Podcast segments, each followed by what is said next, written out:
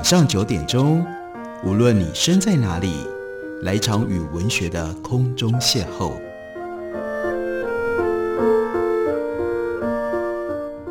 杨照谈书，邀您一同遨游文学世界，认识古今中外的经典之作。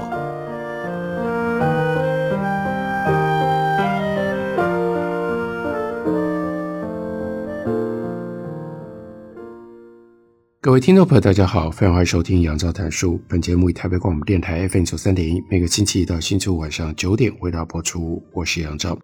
在今天的节目当中，要为大家介绍的是联合文学的新书，董启章所写的《狐狸读书》。这是一套两册的书，前面的这一本叫做《狐狸读书》，还有另外一本叫做《刺猬读书》。什么是狐狸读书跟刺猬读书？为什么要有？狐狸跟刺猬的这种称呼呢？这两本书其实都来自于董启章。他从二零一七年在香港《明报周刊》的专栏，他把专栏当中累积了两百多篇文章，选出了一百四十六篇，中间分成了《狐狸读书》和《刺猬读书》。他说这两本书的编选大体上按照狐狸跟刺猬不同的性格略作区分。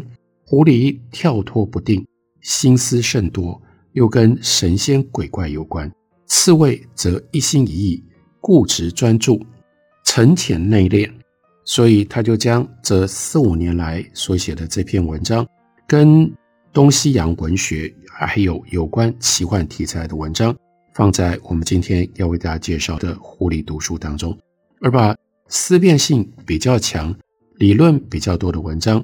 放在明天在节目当中会为大家介绍的《刺猬读书》第二册里，也可以这样分，基本上是代表读书跟说书的两种态度，经过重新排列，文章之间的交接或前后不一的地方，略作修改理顺，但大体上保留原来在《明报周刊》专栏的模样。所以今天为大家介绍的《狐狸读书》，相对的也就是。董启章说书，杨照谈书来为大家介绍董启章说书。董启章说书有他自己的方式、自己的风格。我们可以以这篇作为代表，让大家体会一下董启章式的风格。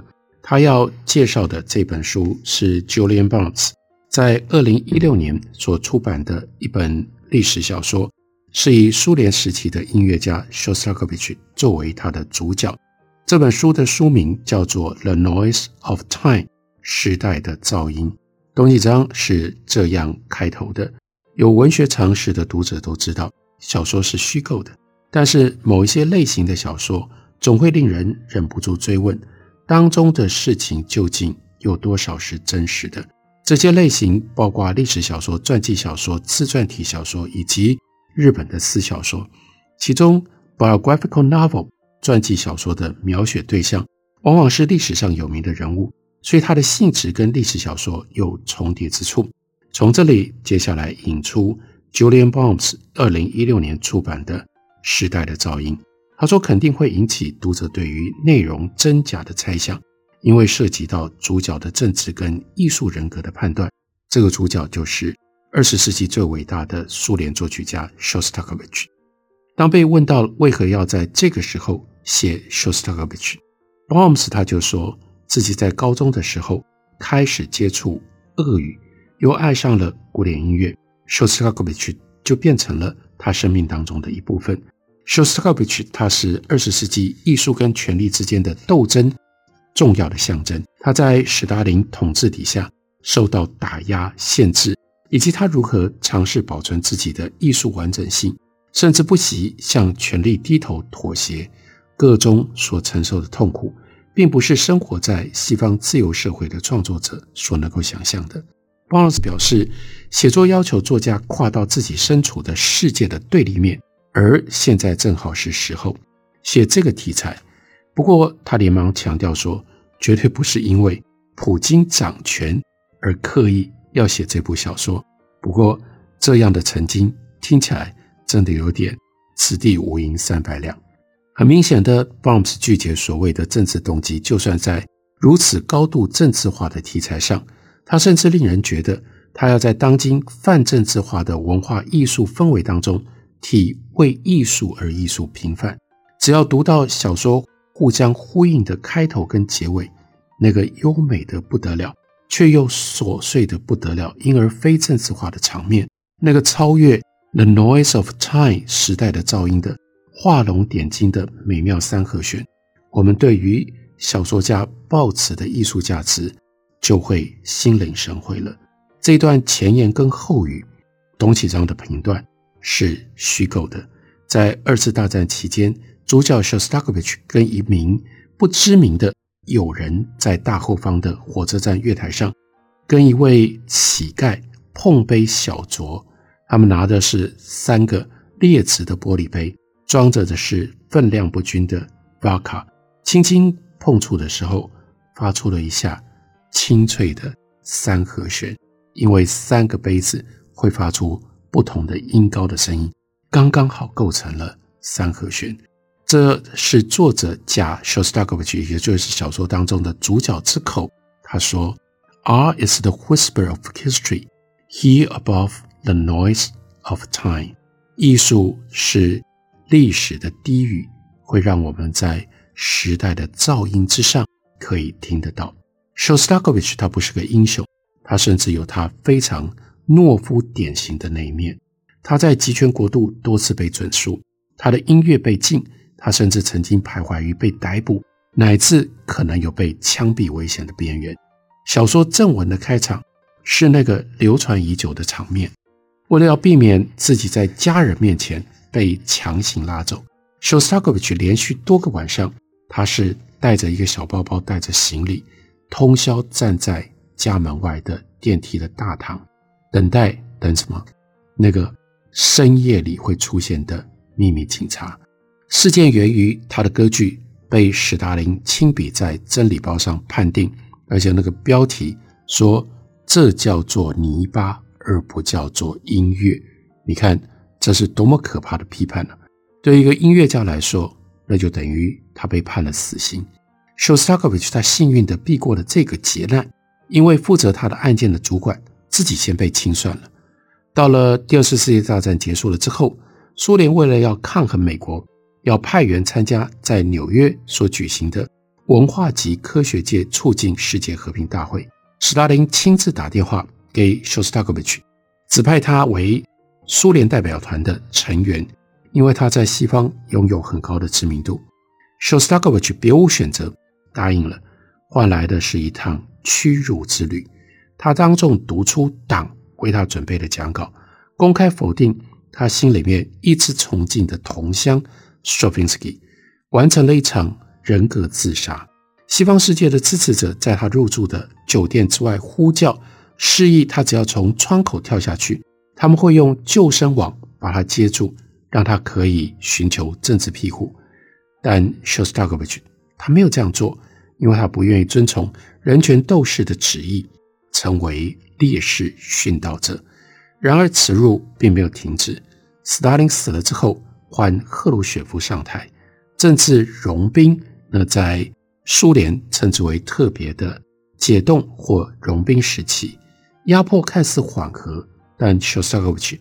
他已经失去了抵抗的意志，他到这个时候被邀请入党，那个他一直拒绝加入的杀人的共产党。为了保存自己的音乐，他还是屈服了。据说入党之夜，他痛哭流涕，之后写了非常重要的第八号弦乐四重奏来明志。这当然是以隐晦的讽刺的方式。之后，他签署过许多恶名昭彰的公开信。谴责过许多意见者，包括索尔尼辛跟萨卡洛夫。萧斯塔科维奇他的后半生无疑是不光彩的。如果要帮他开脱的话，也只能说他天真的相信艺术是超越政治的。作为政治人的他，只是一具行尸走肉；但作为艺术家的他，到最后依然奋力保护音乐的纯粹。以今天对于正义的要求来说。这样的理由肯定不会被买单，连带写萧斯塔科维奇而又不批判他，甚至还同情他的 Bombs 也被认为很可疑，又或者懦夫兼同谋者修斯塔科维奇根本不值得一写。对于为何以这个人物作为小说的对象，Bombs 除了诉诸于个人喜好，他不愿意多说。他只是说，At a certain point, I thought now is the time to write about Shostakovich。现在是写 Shostakovich 适当的时候。董启章的评断是：我私下认为，他对时下流行的简单化跟两极化的政治道德思维，用这种方式表达他强烈不认同。有评论认为 BOMS 笔下的 Shostakovich 他的性情不是很俄罗斯，而是很英国。可是，什么才是够俄罗斯呢？董启章说：“我倒以为这反而是一位英国小说家写一位俄罗斯音乐家有趣之处。重点并不在于这部小说够不够真，而在于这样的文化落差和处境的对立之间，如何产生另外一种对于真的理解。”这不是事实上的真，而是艺术上的真。就连 Bombs 他的成名作，那是一九八四年的《福楼拜的鹦鹉》，其实也可以算是一种传记小说。二零一一年，他得到了布克奖的《回忆的余烬》，主题却是记忆以及历史的不可靠。难怪《The Noise of Time》这本书出版的时候，读者会猜想这次他不知道要玩什么样的花样。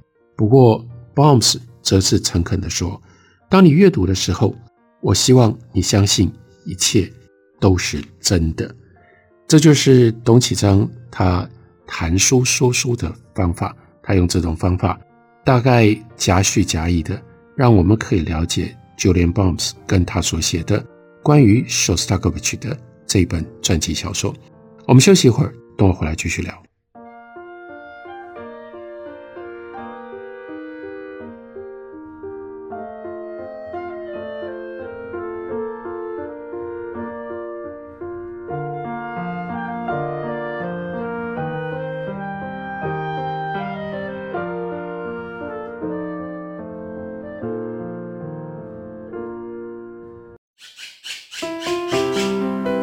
大家好，我是刘克襄。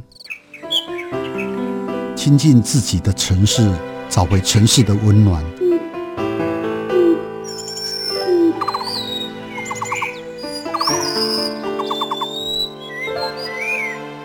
听见台北的声音，就在台北广播电台 FM 九三点一 AM 一一三四。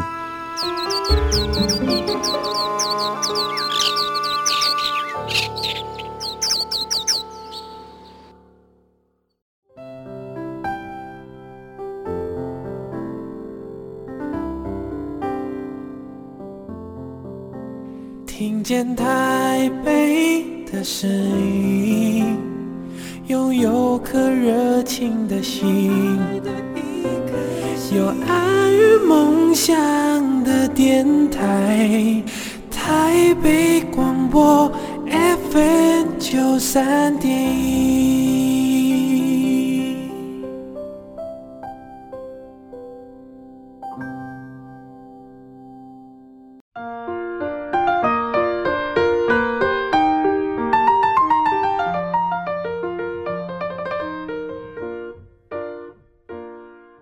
感谢你去收听《杨照谈书》。本节目为台北广播电台 FM 九三点一，每个星期一到星期五晚上九点为大家播出到九点半。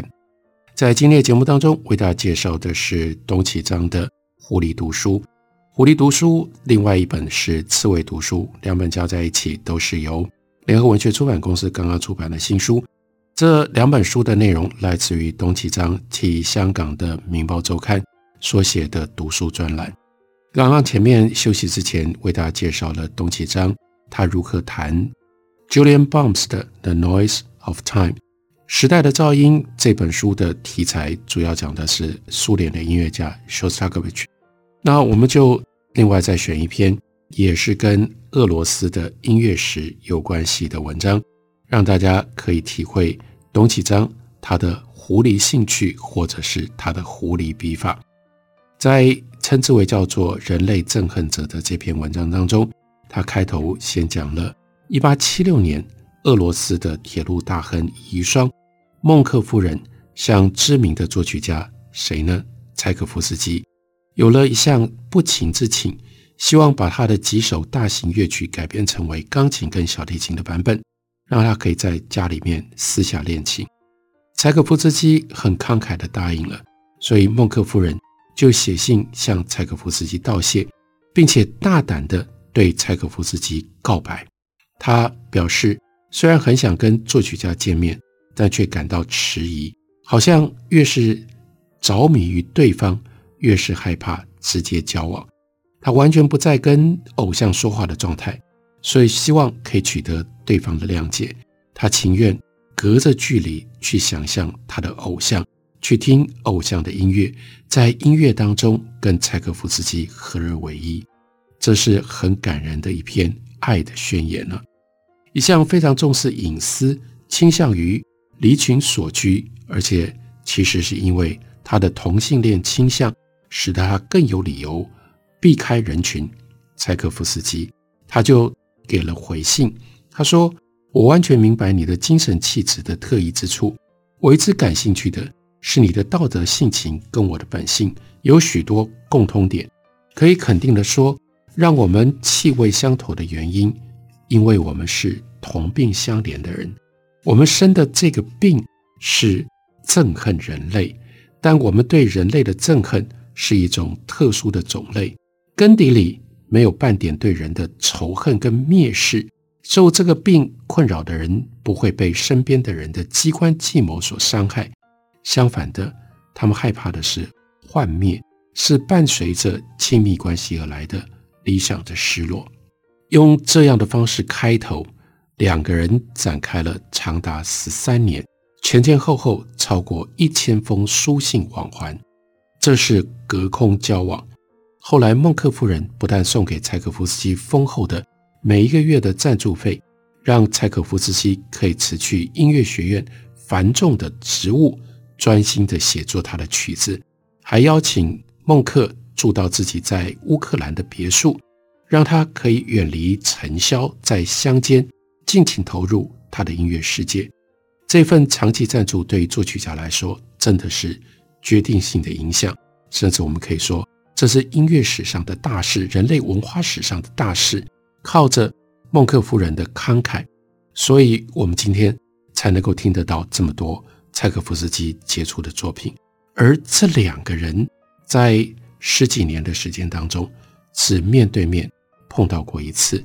那个时候是柴可夫斯基离开别墅去散步，在路上刚刚好碰到了孟克夫人的马车，两个人待在当下，尴尬万分，不知道如何是好。柴可夫斯基脱下帽子，微微的点头，而孟克夫人几乎要晕倒在他的马车上。他们始终没有直接说过任何一句话。孟克夫人丈夫是俄罗斯的铁路实业家，在一八七六年去世，留下了他还有十三位子女。而这位孟克夫人，她也不是普通的家庭主妇，她在余生当中，除了照顾家庭，打理丈夫留下来的商业王国，她还有余裕玩音乐。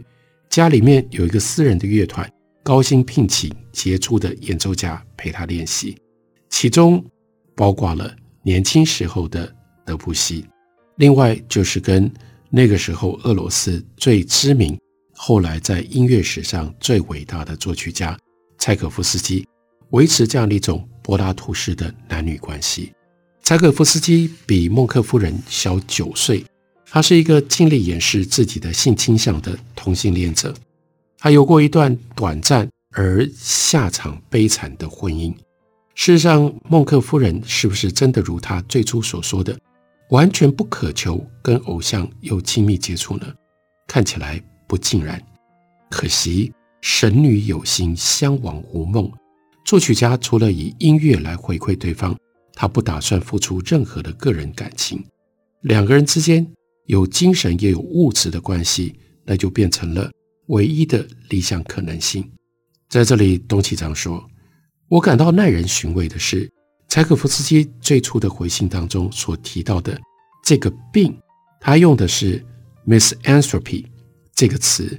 misanthropy 来自于古希腊语的 ‘misos’，那就是憎恨的字头，再加上 anthropos 那就是人，意味着人类憎恨者。可能因为这个译法太拗口了，所以一般译作厌世者或愤世者。但是厌世跟愤世真的不等于 misanthropy，因为厌世愤世有很多的原因，未必由于对人类本身的不满而来。比如说，人可以因为病而厌世，也可以因为政治上的不满而愤世。misanthropy 却是一定针对广义的人类。对人类的本质，而不是对于个别的人或者是人群有高度的不满甚至愤恨而所产生的一种心态。但柴可夫斯基他却又说，假设包含他跟孟克夫人，他们对人没有仇恨跟蔑视，那这种特殊的病态的人类憎恨到底是怎么一回事呢？也许柴可夫斯基的意思是他的人类憎恨。是温和或者是弱化的版本，也就是对于人类的天性不抱任何的幻想，所以他才认同孟克夫人所提出来，双方保持远距离的接触是维系彼此美好形象的唯一的方法。他也才迫不及待地承认，如果对方深入认识他的话，他梦想当中的音乐家跟个人的完美对应跟结合将会全盘破灭。也许我们不必认真看待柴可夫斯基他所说的话，他搞出个什么同病相怜啦、特殊版人类憎恨，也许只不过是为了一方面奉承这位尊贵的仰慕者，一方面确保对方不会有任何非分之想。毕竟他在这方面是有更强烈、更具体的情绪，那就是害怕女性。他后来跟他的女学生的婚姻，这完全是一个错误，令他几乎精神崩溃。在相当程度上，就是孟克夫人的精神跟物质支持救了他。事实证明，柴可夫斯基是诚实的，只是他未必自觉到。十三年之后，孟克夫人因为家族生意困难，终止了对于音乐家的赞助，也终止了双方的通信。柴可夫斯基大受打击，他在口头上说理解对方的苦衷，背地里却向人抱怨。他受到了不公平的待遇。他认为孟克夫人的决定无情而且残酷。他不能相信心目中的理想女神如此的善变，令他的自尊心受到了严重的伤害。这里说的想象跟真实的差别，跟当初所说的没有两样，只不过现在是变成柴可夫斯基加诸于对方的指责。事实上，他尖刻而且愤愤不平。有相当程度上，其实他是忘恩负义的。毕竟十三年来，孟克夫人帮助他多少啊？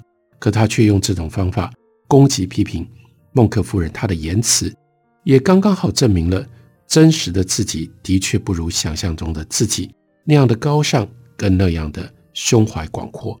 他对于人性的本质感到怀疑跟厌恶，也因此是有道理的。有证据显示。晚年的孟克夫人其实还受到了健康问题的困扰，但她没有告诉柴可夫斯基。孟克夫人非常可能一直暗恋着柴可夫斯基，但经过了这么多年，对方还是以堂皇的说辞把他拒之于千里之外。他为此感觉到身心俱疲。他很不幸的就触及到这个真相：一个真正的艺术家。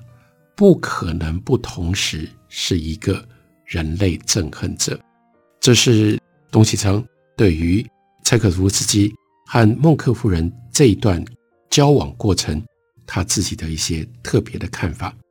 董启章对于音乐有高度的兴趣，不过他最基本的身份毕竟立基于文学，所以对于文学他有更多的看法。例如说，他就特别讲到。日本思想家柄谷行人，我们之前也在节目当中介绍过好几本他的著作。柄谷行人认为，日本现代文学的兴起，以至于当中的私小说的出现，跟基督教的传入密不可分。私小说直接暴露作者的隐私，毫不回避各种败德的行为，特别是肉体性爱和不伦的关系，这些都和罪疚感的觉醒是有关的。就如同亚当跟夏娃。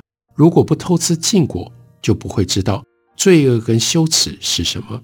这不是说之前日本没有色情的书写，而是说肉欲到这个时候变成了一件自我的内在的深层的事情，把自己视为写作的题材，也不再需要顾忌或者是掩饰。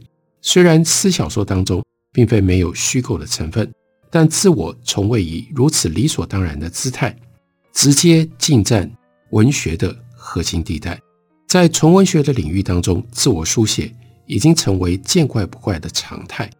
但是，这个现代自我还可以挖得多深？是不是到现在已经变得山穷水尽了呢？还是有某种新形态的后现代自我有待发现呢？甚或即将出现后人类自我呢？这也都是值得思索的问题。如果我们把角度稍稍的拉开，也可以说。作为作家创作的基石，自我本来就普遍存在于作品当中。最经典的说法，莫过于法国十九世纪的小说家福楼拜他的名言，那就是“包法利夫人就是我”。他和他笔下小说当中的女主人翁包法利夫人，表面上没有任何相似的地方，但彼此之间却存在着内在深层的认同。二十世纪葡萄牙小说家萨拉马戈在他早期的小说《绘画及书法手册》中，他说过：“所有的人像画也都是自画像。”小说家在描绘他人的时候，其实也无可避免描绘了自己。自我在这里的定义超出了狭义的自己，而包含了所有自己在他人身上的投射，当中有一种唯我论的意味。创作者笔下的世界。只能是我的世界，自我已经无需相对于神、相对于人和相对于天地而存在。自我就是一切，世界就是异世界。这一段话收在《狐狸读书》其中，叫做“写自己的”这篇文章当中。这段文章其实相当程度，大家可以对照董启章他所写的小说，以及他的小说作品。跟这位作者之间的关系，而产生很多隽永的联想跟探索的可能性。这本书是董启章的《狐狸读书》，介绍给大家，推荐给大家。感谢你的收听，明天同一时间我们再会。